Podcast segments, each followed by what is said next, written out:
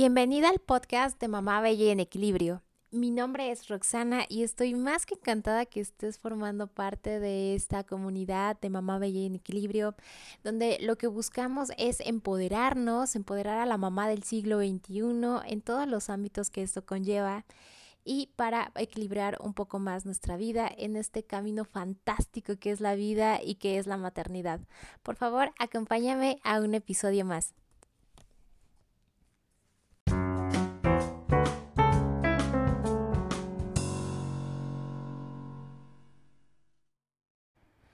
Hola mamis, ¿cómo están? Espero que se encuentren muy bien, espero que estén teniendo un excelente y maravilloso día, que vayan a comenzar su semanita increíblemente bien en compañía de su familia, de sus seres queridos y sobre todo en compañía de sus hijos y de ustedes mismas, ¿ok?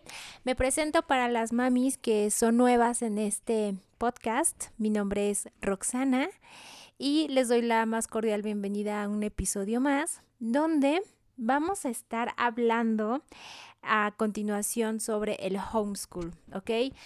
Em, todos hemos tenido que cambiar de alguna manera nuestras actividades debido al confinamiento, debido a la pandemia que ahora sí que está a nivel mundial. Todos hemos tenido que hacer un cambio o muchos cambios o cambiar prácticamente toda la forma en que antes eh, estábamos conviviendo. Y bueno, uno de estos, de estos temas, sin lugar a dudas, es eh, la escuela, ¿no? La, la escuela para los niños, la escuela para nuestros hijos ha sido uno de los más grandes cambios que hemos tenido que afrontar en estos eh, últimos meses, en este último año prácticamente.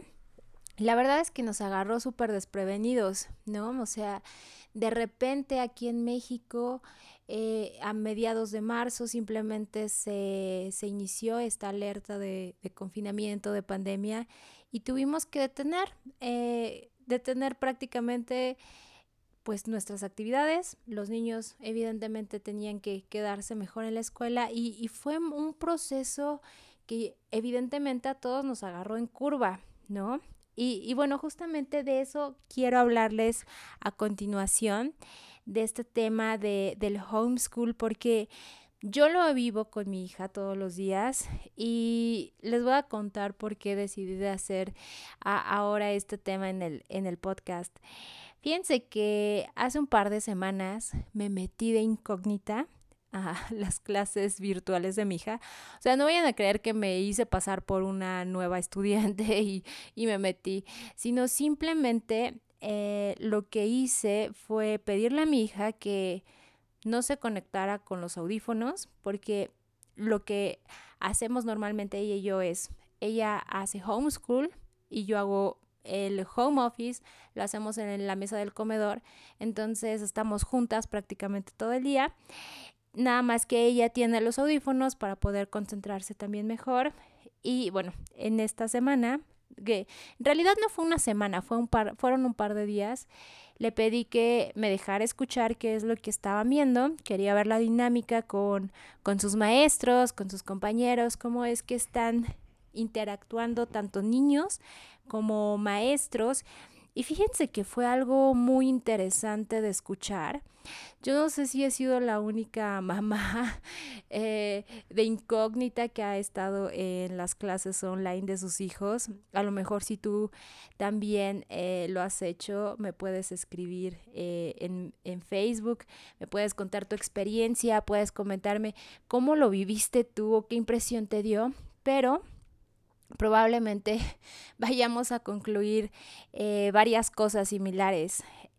La número uno que pude ver es que, híjoles, la verdad es que mis respetos para los maestros. Yo creo que a veces como padres de familia y sobre todo si están en una escuela que es de paga, queremos exigir un buen servicio, queremos exigir buenas calificaciones para nuestros hijos y queremos exigir muchas cosas eh, y estamos ah, probablemente en nuestro derecho, dado que evidentemente una escuela de paga es también un servicio que por el que estamos pagando. Sin embargo, pude escuchar detenidamente a sus maestros y la verdad es que la labor que ellos están haciendo me queda claro que es una labor muy grande. Eh, número uno, están haciendo un gran esfuerzo por tratar de poner atención a que los niños se concentren en una clase que normalmente hubiera sido presencial. Le están tratando de que pongan toda esa atención como si fuera de alguna manera eh, presencial, ¿no? Pero bueno, eh, es algo complicado. Eh, escuché varias veces a, los maestros preguntar si todo estaba bien, hacían preguntas, lo tratan de hacer de alguna manera interactivo, al menos los maestros de mi hija así tratan de, hacer sus clases, lo tratan de hacer interactivo, que los niños participen. Evidentemente hay momentos en que se escuchan desesperados y bueno, no, quiero decir que desesperados así, pero hay momentos en que sí se ve que pueden perder como, como que quisieran eh, alcanzar otros resultados, pero es bien complicada esta parte de que los niños también, también yo me pongo en su lugar si yo he tomado clases online o he tomado cursos online en vivo y la verdad es que es bien pesado también. Y, el otro día justamente estaba leyendo sobre este tema y, y el, la persona que escribía este artículo decía es que imagínate estar viendo eh, tres horas de Netflix seguidas, ¿no? O sea, es algo como pues sí es algo pesado, y, inclusive si es algo que te gusta puede resultar muy pesado. Y bueno, todo esto se los comento porque evidentemente no es tanto que el maestro eh, tenga la culpa de que no realice una clase súper interactiva o que la escuela realice el mejor servicio por internet. Eh, y que no lo pueda ofrecer o que los padres de familia no podamos cumplir con este rol de, de aparte de ser padres y trabajadores en, en nuestro propio hogar, eh, que tengamos que ser maestros también virtuales porque evidentemente el conocimiento de los niños eh, no está siendo totalmente asimilado, asimilado, como debería de ser. Inclusive yo me di cuenta que haciéndole preguntas a mi hija de lo que había escuchado que habían visto en clases, a ella se le complica como como la forma, sobre todo la parte de, por ejemplo, matemáticas puede ser como complicada, ¿no? Si lo estás viendo nada más eh, desde tu pantalla de, de la computadora, pues es, es, es todo un tema.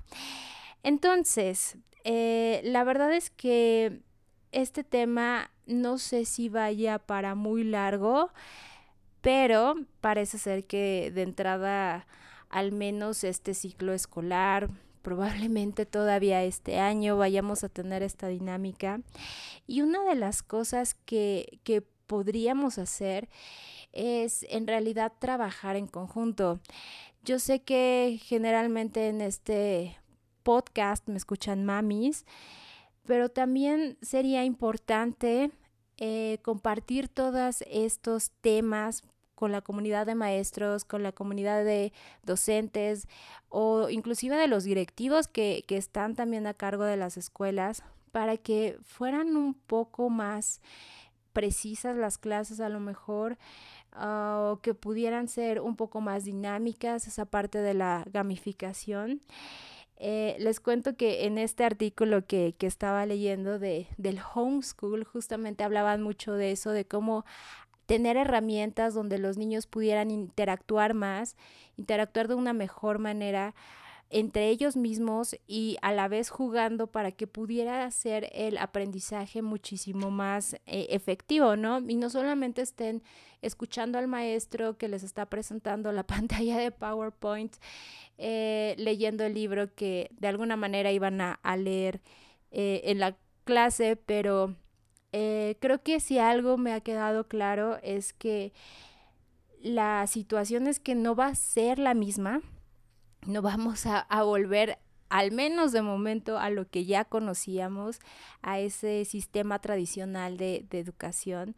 Entonces creo que sería buena idea que empezáramos a sembrar conciencia entre todos de que podamos llevar a nuestros niños, que van a ser el futuro del mañana, a, a tener una dinámica más, más interactiva Igual y, y, si tú eres una mami que tiene a sus hijos en una escuela eh, particular y tiene la posibilidad de hacer este tipo de, de sembrar también esa semilla, de sembrar esa, ese tipo de conciencia en los demás, de expresarlo, de proponer ideas, de cómo podrían ser un poco más interactivas las clases, yo creo que estamos todavía en un muy buen momento eh, te digo, no sé cuánto tiempo más vayamos a estar en esta situación, pero definitivamente la, la educación en nuestros niños, pues puede mejorar y ya pasó un año también, ya, ya pasó un año de, desde aquel marzo en donde nos dijeron, ¿saben qué? Quédense en casa porque esto está complicado, ¿no? Entonces yo, yo sí considero que podríamos comenzar a ver de qué manera podemos hacer que las clases sean más interactivas, número uno, que los niños puedan participar más, porque otra cosa que también pude observar es que los niños no participan y puede ser porque ni siquiera están poniendo atención y uno de los problemas justamente era esa parte de que se distraen, ¿no? Eh, tener tanta libertad cuando tienes eh, muy pocos años, tanta libertad con un aparato que tiene internet y que te puedes conectar a donde tú quieras y te puedes meter a Robux o Roblox o ya, ya quedamos que es Roblox. Eh, y te puedes meter a YouTube y puedes empezar a, a, mandar mensajes a tus compañeros. O sea, tener tanta libertad para un niño es como, híjoles, yo creo que te quieres comer el mundo, quieres ver todo mientras estás en clase, ¿no? Entonces también esa parte de que ellos se puedan llegar a distraer, hay que estar también conscientes, platicar con ellos, porque una de, de las principales cuestiones Ah, en el salón al menos de mi hija era eso, de que los maestros pues la verdad es que sí tienen esos comentarios de que es que los niños están distraídos porque están entrados en, en, en determinado juego, ¿no? Inclusive yo llegué a escuchar a, las mismas maestras preguntándoles a los compañeritos de mi hija, que si estaban en internet viendo determinado juego y los niños confesaban que sí. Entonces, es, sí es complicado, ¿no? Eh, también una de las propuestas que yo podría hacer a todo esto es de que, eh, y del, dentro de lo que yo pude ver, es que toman mucho tiempo para hacer ciertas actividades y esas actividades a lo mejor se podrían hacer más concisas, más concretas y podrían tener como que esa dinámica entre ellos mismos que, que pudieran ser un poquito más... Eh, como, como en estos salones de Zoom que se hacen breakout rooms, podrían implementarse inclusive con los niños para que ellos mismos puedan interactuar de alguna manera entre ellos. Siento que a veces, al menos en las clases que yo pude estar eh, de, oyente, es mucha plática maestro y algún niño que está participando, ¿no? Eso puede llegar a ser, pues sí, un poco tedioso. Pero bueno, el chiste aquí es ver de qué manera podemos ayudarles también a los maestros, ver cómo podemos incentivar a nuestros hijos a, a que participen más. Y por eso se me ocurrió también otra, otra de y otra idea. Esta idea surge porque mi hija a veces quería participar y la misma no la veía en la cámara. ¿ok? Entonces lo que se me ocurrió hacer fue hacer unos dibujos eh, en Canva, eh, muy bonitos, muy coquetos y que la verdad están muy divertidos porque tiene así como el yomis, ¿no? Eh, es una muñequita que tiene yomis o es una mano así grande que tiene un yomis, ¿no? Es algo muchísimo más, yo creo que divertido inclusive para ellos.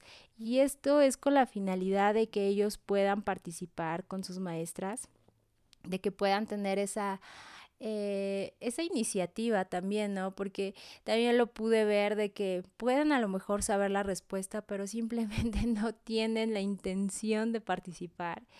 Y yo creo que si tienes algo padre, algo cool, la verdad es que puede ser que participar nunca, participar en clase nunca antes había sido tan cool, ¿ok? Entonces estos muñequitos, estos dibujitos los he estado implementando con ella.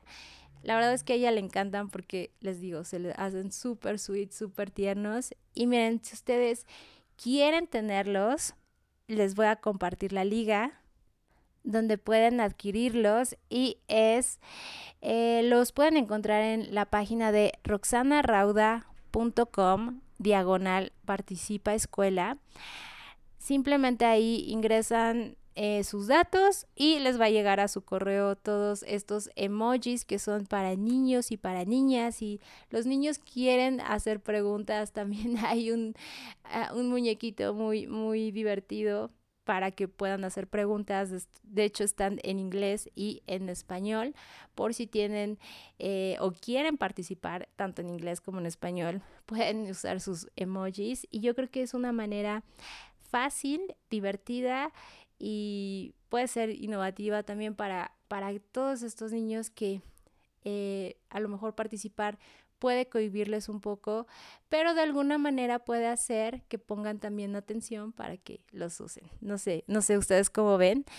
Eh, cuéntenme uh, qué otras propuestas podríamos hacer a, a, la mesa directiva, a la mesa de los maestros, a la comunidad de padres de familia, para que las clases de, de lejos de, de estas clases que son homeschool puedan funcionar mejor y bueno, y que estos años, este tiempo que los niños han estado en clase, en casa, no sean años o tiempo que perdido, ¿no? O sea, que no hayan aprovechado, sino todo lo contrario, que hayan aprendido de alguna manera, a lo mejor con menos tiempo, mejores cosas y vámonos así como que al grano y a lo directo.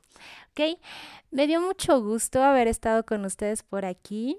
Eh, espero que se encuentren muy bien síganme en la página de Facebook de Mamá Bella y en Equilibrio. Y bueno, pueden descargar estos emojis en la página de roxanarauda.com, diagonal participa escuela. Espero que estén muy bien y nos vemos muy pronto.